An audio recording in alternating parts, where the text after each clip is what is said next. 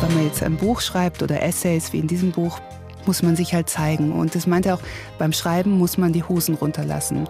Denn wenn man sich nicht zeigt und hinter einer Maske versteckt, dann ist man austauschbar, also Wohlfall. Dann langweilt man auch, weil, weil man nicht wirklich das preisgibt, was einen ja auch selbst wirklich beschäftigt. Die blaue Couch, der preisgekrönte Radiotalk, einer unserer Bayern 1 Premium Podcasts. Hören Sie zum Beispiel auch mehr Tipps für Ihren Alltag mit unserem Nachhaltigkeitspodcast Besser Leben. Und jetzt mehr gute Gespräche. Die blaue Couch auf Bayern 1 mit Gabi Fischer. Ein Abend auf der blauen Couch, heute mit der Autorin und der Journalistin Katja Eichinger. Herzlich willkommen, Frau Eichinger. Ja, hallo, vielen Dank, dass ich hier sein darf. Sie haben sich, Frau Eichinger, mit einem wunderbaren Thema als Autorin befasst, nämlich der Liebe und nicht nur damit, sondern auch mit der Liebe und anderen Neurosen. Das klingt so ein bisschen, als wäre die Liebe auch eine Neurose. Kann sie auf jeden Fall sein. Einerseits ist es so das schönste Gefühl, was man haben kann. Und gleichzeitig aber kann sie uns in tiefe Verzweiflung, Todesverzweiflung stürzen. Also diese vielen Widersprüche, die wir durch Liebe erleben, sei das nun, dass Liebe natürlich der Nähe bedarf, aber gleichzeitig Nähe nicht wirklich ohne Distanz möglich ist. Also es sind viele Widersprüche, die uns da begegnen mhm. durch die Liebe. Das kann das allerschönste Gefühl sein und deshalb ist das auch so, dass wir eigentlich fast alle uns erinnern an unsere allererste große Liebe. Können Sie sich auch daran erinnern? Ja, also meine erste große Liebe war mein Freund in London. Ich bin nach der Schule nach London gegangen und er war Punk und Teilchenphysiker und hat sehr mein Leben geprägt. Also hat auch meine Sprache natürlich geprägt. Mhm. Ich hatte, mein Englisch war nicht so gut, als ich darüber ging und so wie ich heute Englisch spreche, hat sicherlich viel mit ihm zu tun. Im Grunde genommen hat ja Corona Sie auf diese Idee mit dem Buch auch gebracht, weil sich in den Beziehungen von uns in der Zeit jetzt von der Pandemie so viel geändert hat? Es war so, dass die Pandemie natürlich ein enormes Brennglas oder Vergrößerungsglas auf unsere zwischenmenschlichen Verhaltensmuster gehalten hat. Bei mir war es so, ich war dann zur Isolation gezwungen, war halt alleine in meiner Wohnung in München und andere Leute, viele Freunde von mir saßen dann auf einmal zum ersten Mal seit Jahren zu Hause 24 Stunden lang mit dem Ehemann und den Kindern, die dann auch noch selbst unterrichtet, also Homeschooling äh, mhm. werden mussten. Das waren Extremsituationen und was immer da schon gebrodelt hat oder vielleicht latent existierte, alle Probleme wurden dadurch natürlich noch vergrößert. Ähm, das hat mich zum Nachdenken gebracht, auch weil teilweise halt auch einfach absurde Situationen entstanden sind. Frau Eichinger, Sie sagen, Schreiben ist eigentlich so eine Art Therapie für Sie. Gedanken auch zu ordnen. Heißt das, wenn Sie ein Buch fertig geschrieben haben, dass Sie sich persönlich auch damit ändern? Ja, also ich glaube, so grundsätzlich hat mir dieses Buch gut getan. Ich habe dieses äh, Schreiben, das Beschäftigen mit der Liebe, ist wie ein innerer Dialog, das Buch. Und ich habe schon das Gefühl, dass ich jetzt am Ende stabiler und zufriedener geworden bin. Auch weil also durch das Buch konnte ich mich wieder daran erinnern, dass man sich einfach auch selbst vergeben kann. Ich bin auch sehr gut darin, mir Vorwürfe zu machen, so die Top-Liste meiner peinlichen Momente mal wieder durchzudenken mhm. und dann einfach zu sagen, das ist okay, das geht jedem so. Und es gehört auch zum Leben dazu. Und Sie haben eigentlich das zu Papier gebracht, worüber wir alle immer wieder reden und uns auch Gedanken machen, wie wir uns in den letzten zwei Jahren durch diese Pandemie verändert haben. In Beziehungen und auch in der Liebe generell. Sie haben sich da einige Freunde vorgenommen. Was haben Sie denn festgestellt bei denen in den Beziehungen? Einige Beziehungen sind auseinandergegangen. Das war halt in gewisser Weise absehbar aber man hatte immer noch durchgehalten und dann in dieser, in dieser Hitze des Lockdowns, in dieser Extremsituation hat es dann einfach geknallt. Also zum Beispiel, was ich bei mir gemerkt habe, wie dankbar ich meinen Freunden bin, mhm. dass alles, was ich vielleicht früher als selbstverständlich hingenommen habe, mir jetzt als großes Geschenk erscheint, dass ich zum Beispiel hat meine Freundin gerade ein Baby bekommen, dass ich das besuchen kann und in den Arm halt nehmen darf. Das ist ein großes Geschenk und ich glaube, das hätte ich früher gar nicht, gut, wäre schon was Besonderes gewesen, aber jetzt nochmal diese zusätzliche zusätzliche Gefühl, dass ich das absolut nicht als selbstverständlich sehe. Dass man das mehr schätzen kann. Ne? Sie haben vorne eine Widmung reingeschrieben für alle meine Freunde, die in dem Buch vorkommen und in Klammern dann Sorry. Warum dieses Sorry? Naja, also ich glaube, die meisten Freunde, denen habe ich das vorher vorgelesen, aber nicht allen. Und ich glaube, einige haben da sicherlich Angst. Aber es ist natürlich auch so, wenn man das vorher reinschreibt, kann man sich sicher sein, dass auch alle Freunde das Buch lesen werden. Gell? haben Sie vollkommen recht. Da kommt in Ihrem Buch auch die Geschichte von Ihrer Urgroßmutter drin vor die ihr Leben lang von einem armen Handwerker geträumt hat, mit dem sie nicht zusammen sein durfte. Stattdessen hat sie einen reichen Mann geheiratet, mit dem sie gar nicht so ganz glücklich war. Hat sie die Geschichte von ihrer Urgroßmutter beeinflusst in ihren Beziehungen? Also ich glaube, was mich sehr beeinflusst hat, ist diese erst einmal das Geschichten erzählen. Das hatte eine große Tradition bei uns, vor allen Dingen durch meine Großmutter. Und die kam aus Pommern und hatte viele auch so pommersche Verwandte dann ab und zu um sich versammelt. Und das war eine Art Religion, der Nachmittagskaffee mit Zigarette und Kuchen. Da wurde sich viel erzählt und dass das was Wichtiges und auch was Lustvolles ist. Und da wurden sich aber auch sehr viele Gruselgeschichten erzählt. Also ich glaube im Vergleich zu anderen Familien, ich glaube Gruselgeschichten gibt es in jeder Familie, aber ähm, bei uns wurden die sich halt erzählt. Was ich wirklich aus all diesen Geschichten mitgenommen habe, ist, dass ich, da wurde sich auch sehr viel gestritten und aus irgendwelchen falschen Ideen von Ehre nicht mehr miteinander geredet, dass ich das alles nicht mitmachen will. Also mhm. ähm, das empfinde ich als schrecklicher äh, Verletzung. Diese, ja. heute nennt man das Ghosting. Sie schreiben aber auch in dem Buch von dem schrecklichen Thorsten, von dem Sie sich viel früher hätten trennen sollen. Oh ja. Und dass Sie manchmal eben solche Beziehungen einfach viel zu lange ausgehalten haben? Ich glaube, das machen wir alle. Oder zumindest die viele junge Frauen. Manchmal habe ich das Gefühl, dass die jungen Frauen, oder ich habe die Hoffnung, dass die schon ein bisschen klüger sind als wir. Aber so gut im Nachhinein kann man immer sagen, es war ja alles für was gut. Und da habe ich auch, und ich versuche auch immer das Positive aus der Sache zu ziehen und im Nachhinein mir, mich jetzt nicht so mit Selbstvorwürfen zu geißeln, aber ich denke, im Großen und Ganzen hätte ich vielleicht ein bisschen mehr auf mich achten und ein größeres Selbstwertgefühl haben sollen und mich früher trennen sollen. Aber mhm. Wahrscheinlich haben wir alle mal diese Thorstens in unserem Leben. das stimmt. Sie haben ja sehr viel preisgegeben eigentlich von sich persönlich. Das hat Ihnen, glaube ich, Ihr verstorbener Mann, der Bernd Eichinger, auch geraten, dass Sie sich selber mehr zeigen sollen? Ja, also ich war ja vorher Journalistin und äh, er mochte schon, wie ich geschrieben habe. Und wir haben also natürlich, weil er auch selbst Drehbücher geschrieben hat, haben wir viel übers Schreiben geredet und auch neue Bücher gelesen und besprochen, was daran gut ist und was nicht.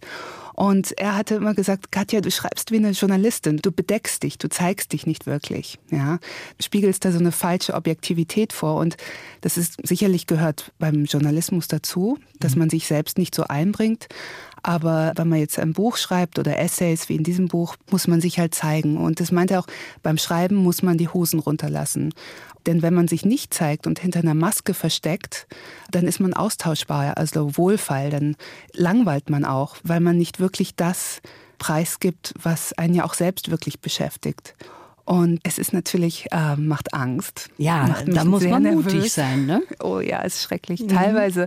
Aber ich habe zum Glück meine Lektorin, die Friederike Schielbach und, und der Christian Werner, der die Fotos für das Buch gemacht hat, die sind so meine ersten Leser. Und den schicke ich immer, wenn ich ein Kapitel fertig habe, schicke ich das denen und frage so, ist das jetzt okay? Ist das zu viel? Und also die helfen mir dann auch. Ich bin ja nicht ganz alleine. Aber ich glaube, das ist sehr richtig, dass man von sich selber auch was preisgibt, weil dann kann man auch eher die Gefühle ansprechen und sonst ist man zu neutral. Dann sieht man das so ein bisschen von außen. Und keiner von uns ist ja neutral. Also mhm. wenn wir ähm, Neutralität nach außen projizieren, dann tun wir ja nur so. Dann ist ja eine Maske. Ja. Also Gefühle treffen uns ja alle.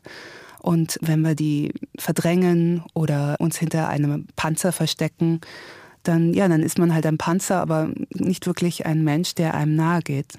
In Ihren Geschichten finden sich eben gerade deshalb auch viele Leser wieder Sie haben es eben schon gesagt, da gibt es auch Fotos in dem Buch, über die ich persönlich erst immer mal so ein bisschen nachdenken musste. Zum Beispiel, dann nehme ich jetzt mal eins raus von einem kleinen Kind auf einem Dreirad ist das, glaube ich, das halb hinter einer Kleiderstange mit Hemden versteckt ist. Und das ist so eine typische Situation mit kleinen Kindern. Warum haben Sie selber dieses Bild ausgesucht? Also das ist der Sohn des Fotografen. Ah. Christian Werner hat seinen eigenen Sohn fotografiert und das ist ja sehr interessant. Kinder sind einerseits sind sie so irrsinnig verletzlich und gleichzeitig haben sie ja von Anfang an diese, diese Persönlichkeit, die wir vielleicht manchmal als Eltern gar nicht wahrnehmen, weil wir zu viel von uns selbst auf diese Kinder projizieren. Das Kind kommt ja erst langsam zum Vorschein und wir mhm. müssen es auch zum Vorschein kommen lassen. Das heißt, dieses Kind, das das Gesicht hinter den Männerhemden versteckt. Also dieser Sohn, der den Kopf in den Hemden des Vaters stecken hat. Das ist schon in vieler Hinsicht ein symbolisches Bild, aber auch halt irre lustig. Ja. ja. Bevor wir jetzt weitersprechen, Sie haben von uns einen Lebenslauf bekommen. Wenn Sie den mal bitte vorlesen. Ich heiße Katja Eichinger und liebe gute Geschichten. Wer meine Bücher liest, bekommt einen Eindruck, wie es in meinem Kopf zugeht. Ich gebe viel von mir preis, weil ich selbst erlebt habe, wie tröstend Literatur, Film, Musik und Kunst sein kann. Geprägt haben mich Frauen in meiner Familie, Pippi Langstrumpf, eine Aussage von Helmut Kohl, die Zeit als Studentin und Journalistin in London und die Begegnung mit meinem Mann. Obwohl ich ein Essaybuch über die Liebe geschrieben habe, sehe ich mich nicht als Expertin. Nur eine Erkenntnis habe ich doch. Vermeidungsstrategien bringen nichts. We're humans. Humans fuck up. Fuck up bedeutet was genau? Also der Satz stammt nicht von mir, der stammt von Jeff Bridges. Den mhm. hatte ich mal, als ich noch Journalistin war, interviewt. Und ich hatte ihn halt gefragt, er ist sehr lange verheiratet schon und wie geht das so in Hollywood, eine so lange und offen nach außen hin doch sehr glückliche Ehe zu führen? Und er meinte, ja, es ist halt so, anfänglich einer Beziehung oder einer Ehe, dann hat man so diese Grenze und sagt, bis dahin mache ich mit. Und wenn du diese Grenze überschreitest, dann ist es vorbei. Dann mhm. gehe ich einfach. Und, und er meinte, ja, aber das Problem ist halt, wir sind halt, we're humans, humans fuck up. Das heißt, genau diese Grenze werden wir garantiert überschreiten mhm. im Laufe einer langen Beziehung. Und dann kann man sich halt überlegen, ist die Beziehung jetzt vorbei oder stecke ich mir die Grenzen weiter? Und er meinte, und wenn man so lange, wenn man das immer wieder tut und über lange Zeit hinweg, dann wird die Liebe eben grenzenlos. Das fand ich sehr schön. Das hat mich damals sehr nachhaltig beeinflusst und auch so mein, mein Gefühl für Liebe mhm. nochmal bestätigt. Und ich glaube auch, so eine Situation bedeutet aber, dass beide Seiten irgendwie doch bewusst mit den Grenzen der anderen Person umgehen. Das heißt nicht, dass jetzt bei einer Person wild über die Grenzen einer anderen Person herumtrampelt. Mhm. Also auch da muss man aufpassen mit, ja. mit, der grenzenlosen Liebe. Das müssen beide gleichermaßen eigentlich machen. Mhm. Sie haben jetzt Pippi Langstrumpf erwähnt.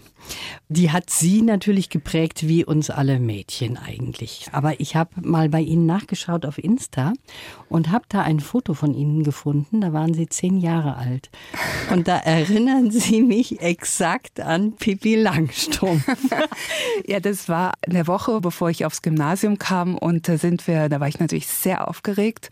Und sind wir zum Kasseler Verkehrsgesellschaft gegangen und ich habe meine erste Straßenbahnfahrkarte, Monatskarte bekommen mhm. und kam mir sehr erwachsen vor und wusste ja nicht, dass was da jetzt neun Jahre lang auf mich warten würde. Und ich war auch später, ich war lange im Kinderballett, also ich bin noch, bevor ich in die Schule kam, ins Kinderballett gekommen und war dann mal eine kurze Zeit lang Pippi Langstrumpf. Das ja. hat wunderbar gepasst, auch mit den Zöpfen und mit der kleinen Zahnlücke. Also das sieht total niedlich aus. Jetzt haben Sie auch von einer Aussage von Helmut Kohl vorgelesen, die Sie geprägt hat.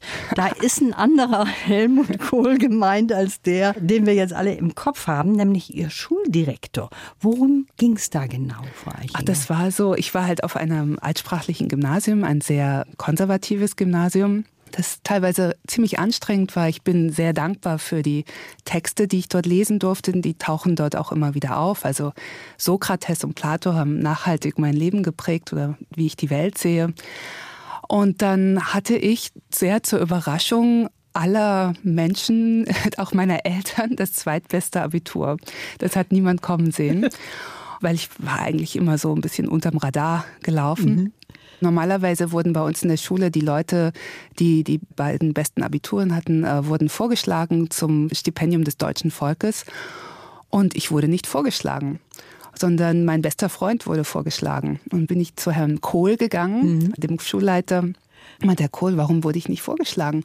Dann hat er mir die Hand auf die Schulter gelegt, so schwere Hand, und hat gesagt, Fräulein Hofmann, das ist, weil Sie den Geist der Schule nicht verkörpern. Und danach war für mich Schluss mit der bürgerlichen Gesellschaft für mich. Die konnten mich alle mal. Und ich bin nach London gegangen und habe gesagt, jetzt, wenn ihr mich nicht wollt, dann will ich euch auch nicht. Und habe angefangen, anders zu denken. Ich weiß nicht, vielleicht hätte ich sonst in, in Marburg studiert und wäre Zahnärztin geworden. Ich weiß nicht. Sowas. Also dann hätten Sie auf 16 Jahre in England quasi verzichtet. Da ist der Herr Kohl für irgendwas dann doch gut gewesen, oder? Das denke ich halt auch immer. Man, also das sind solche Verletzungen oder so negative Erfahrungen die geben einem natürlich auch eine Kraft. Mhm. Und auch Wut kann einem Kraft geben. Man muss dann nur aufpassen, dass man vielleicht nicht über das Ziel hinausschiebt. Aber ich versuche, das Gute im Schlechten zu sehen. Sie sagen, viele halten Sie persönlich für extrovertiert. Dabei sind Sie vielleicht eher das Gegenteil. Sie sind ganz gerne allein, eher innen drin scheu.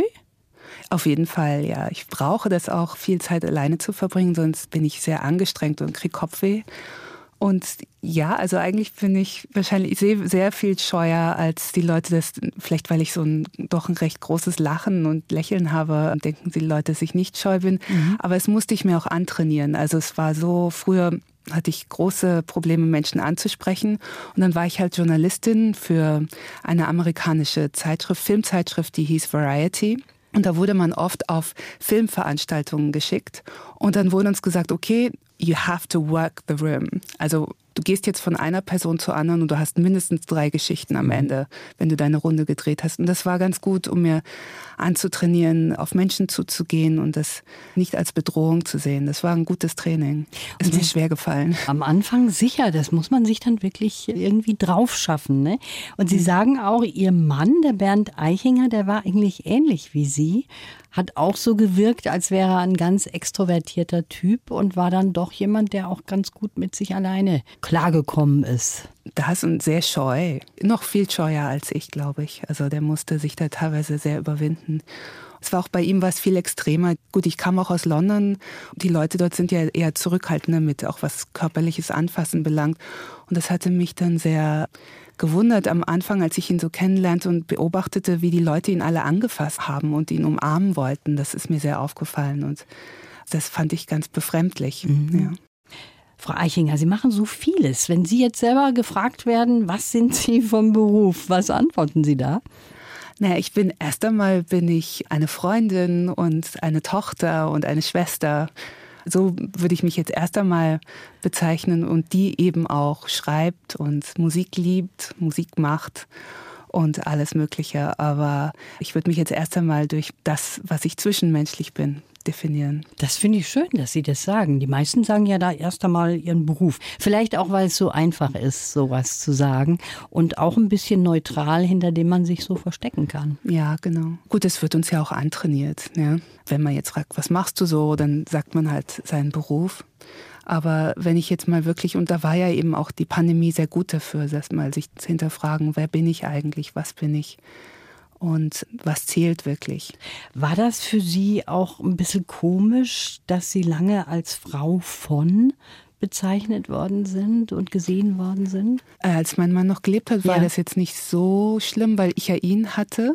Also er war halt meine wichtigste Bezugsperson und wir konnten das alle so Gut, es ist seltsam, wenn man Journalistin ist, nach außen eine permanente Wertschätzung erfährt, abgedruckt wird, das Ego wird gefüttert.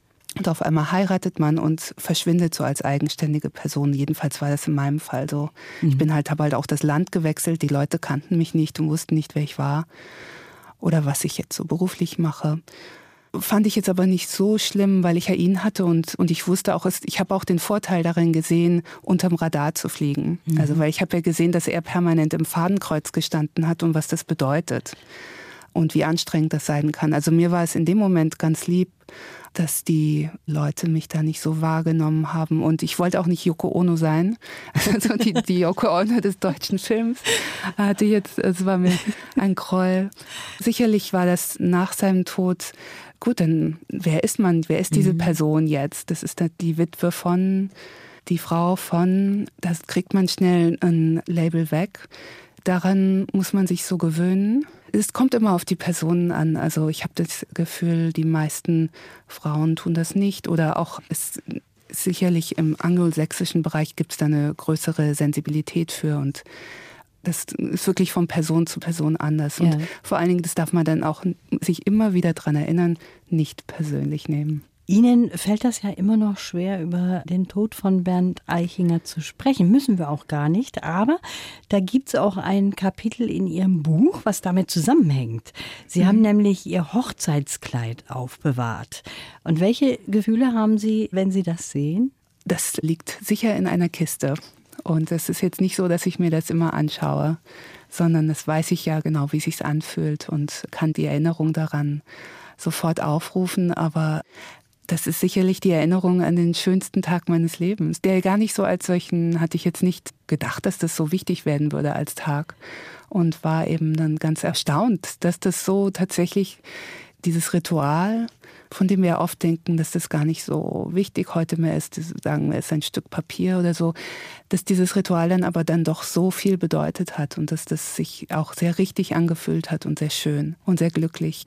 Und meine Mutter, hatte ihr Hochzeitskleid auch aufgehoben und hat es uns da bei uns Kindern als zum Spielen gegeben. Also wir haben uns damit ah. immer verkleiden gespielt. Und also, was weiß ich, Prinzessin und Königin und solche mhm. Sachen. Das fand ich immer sehr großzügig von meiner Mutter, ja. dass sie sich eben nicht an dieser Erinnerung festgehalten hat, sondern das so geteilt hat. Und es ist, glaube ich, auch so grundsätzlich eine gute Einstellung. Sie hat es über das Kleid getan. Ich tue das, indem ich drüber schreibe. Die Musik, die hat auch immer eine große Rolle in ihrem Leben gespielt. Mit sechs haben sie angefangen, Klavier zu spielen. Und als Jugendliche haben sie so ein bisschen Taschengeld dazu verdient als Kirchenorganistin. Ja, ich war jung und brauchte das Geld. Genau. Weil so richtig hip war das wahrscheinlich unter den Jugendlichen jetzt nicht so, oder? Die Schule, auf der ich war, gab es keine Hipness. Das ah, verstehe. Also da musste ich mir keine Sorgen machen. Ich war ja auf dem Land, also die mhm. auf dem Dorf und war Fahrschülerin. Und dann bot sich das an. Es gab 25 Mark damals noch pro Gottesdienst und dann habe ich das einfach gemacht. Es gab ja auch eine Ausbildung dazu, Harmonielehre und das hat dann Sinn gemacht. Und ich bin dem auch sehr dankbar. Aber es war natürlich auch ja, also, nee, hip war das nicht. Bleiben wir mal dabei. Es war nicht hip. In welchen Momenten hören Sie selber gerne Musik? Ich höre eigentlich permanent Musik. Ja? Also, ja, ja. Also, ähm, Musik ist ja, Richard Wagner hat gesagt, der Atem der Seele. Für mich ist es ähnlich. Also ein Leben ohne Musik, fände ich, gibt es gar nicht, weil es ja in meinem, permanent in meinem Kopf klingt. Musik gibt mir halt das Gefühl, am Leben zu sein und diese alle Sehnsucht, die ich empfinde, Freude, Wut, das lässt sich eben über die es hat auch so das von Therapie, also lässt sich über die Musik ausleben oder ähm, man kann sich damit auch ein bisschen erleichtern. Also mhm sagen wir mal, wenn ich mich jetzt wirklich gestresst bin und sehr wütend bin, dann spiele ich Rachmaninoff auf dem Klavier und dann geht es mir schon besser, ja. Über die Liebe, da gibt es ja so wunderbare Zitate, zum Beispiel von Theodor Fontane. Die Liebe lebt von liebenswürdigen Kleinigkeiten. Ist da was dran? Ja, also wir konzentrieren uns ja gerne auf die großen Gesten, die großen Rituale und aber ich glaube ja, die tatsächliche Liebe ist so, ähm, so viel zarter und, und grundsätzlich so eine grundsätzliche Haltung der Güte, Freundlichkeit und Humor ist das, was die Liebe im Alltag ausmacht und wie sich Liebe leben lässt, vor allen Dingen sich nicht sofort unter die Decke gehen, zu vergeben, nicht so streng unsere Mitmenschen beurteilen. Das ist eigentlich die, die Liebe, wie wir sie im Alltag leben wie ich auch, was ich an der Liebe wirklich liebe. Ja, genau so ist das. Oder der wird zwar immer viel zitiert, ich mache es jetzt trotzdem, Konfuzius, was du liebst, lass frei, kommt es zurück, gehört es dir für immer. Ja, auch mit dem für immer gehören wer soll mir denn jetzt gehören? Ich, damit kann ich nicht so viel anfangen. Also ähm, mit dem Possessivpronomen in der Liebe, sicherlich das Freilassen ist schön, aber man kann auch freilassen ohne das Versprechen, dass es irgendwann zurückkommt und dann ich mich da, äh, das dann für mich monopolisiere. Was meinen Sie? Gibt es die ganz große Liebe nur einmal im Leben? Ich glaube, es gibt diese unterschiedlichen Lebensphasen und, und eben auch diese Momente, wo man auf einmal merkt, jetzt weiß ich, was Liebe ist. Mhm. Und das wusste ich vorher nicht. Und also ein, ein Glückszustand und auch eine, eine Erkenntnis, die ganz wundervoll ist. Ich hoffe, ich weiß jetzt nicht, sagen wir mal, mein Mann hatte viele große Lieben. Und so hoffe ich denn auch, dass das mir nicht verwehrt bleibt. Das ist ja auch etwas, ohne das man vielleicht gar nicht so gut auskommen kann. Irgendwo braucht man das auch. Das macht das Leben ja, es kann das Leben so viel schöner machen. Aber auch so zum Beispiel jetzt im Nachhinein, sagen wir mal, mein erster Freund, der war, ja, war auch eine sehr große Liebe und, und sehr wichtig für mich. Wer ich heute bin, das habe ich auch ihm zu verdanken. Mhm. Auch in den schlechten Momenten habe ich eben was dazugelernt. Ich glaube, diese große Liebe, das ist dann immer dieses Bewertende, Vielleicht sollten, ist es einfach besser, diese, diese Wertungen zu lassen. Und manchmal ist es auch, auch eine blöde kleine Beziehung, die auch wichtig war. Genau so ist ähm, es. Ja. und man macht, also ich glaube, man macht es sich nicht einfach, wenn man jetzt sagt so, und jetzt heute verteile ich die, es ist jetzt die große Liebesolympiade und ich gebe jetzt die Bronzemedaille und die Gold- und die Silbermedaillen. Das ist vielleicht in Sachen Liebe nicht so nützlich. Das stimmt, da haben Sie recht. Was ich lustig finde, deshalb möchte ich zum Schluss auch noch darauf kommen, Sie haben keine Tätowierungen am Körper und betrachten das auch als eine echte Leistung, die 90er überlebt zu haben, ohne sich tätowiert zu haben. Ja, also es ist so, also ich mag Tätowierungen bei anderen Leuten. Ich schaue da immer auch gerne hin. Aber ich bin sehr froh angesichts meiner früheren Geschmacksausrichtungen, dass ich das nicht getan habe. Ich glaube, das wäre ein echtes Desaster, wie ich jetzt rumlaufen würde. Und bin da einfach wirklich beeindruckt von mir selbst. Das ist eine echte Leistung, dass ich mich an mich gehalten habe. Und ähm, ich werde jetzt einfach mal versuchen, dass ich das weiterhin durchhalte. Aber wie gesagt, ich kann nichts versprechen und wer weiß, waren Sie schon mal kurz davor? Oh, schon oft, schon oft. Und ähm, hatten schon was im Kopf, was da vielleicht drauf kommt auf den Körper? Ja, ja, immer wieder. Auch eigene Designs, das wäre alles ganz schrecklich geworden. Deswegen, also ich bin da ganz froh. Aber wie gesagt, my indecision is final. Mhm. Ich hoffe, dass ich es durchhalte, aber ich kann alles noch passieren. Ne? okay, dann bin ich gespannt, wenn wir uns das nächste Mal sehen, ob es dann immer noch so ist. Frau Eichinger, das war sehr schön mit Ihnen. Ich wünsche Ihnen alles Gute. Dankeschön, Ihnen auch. Vielen Dank. Die Bayern 1 Premium Podcasts. Zu jeder Zeit, an jedem Ort. In der ARD Audiothek und auf bayern1.de. Bayern 1 gehört ins Leben.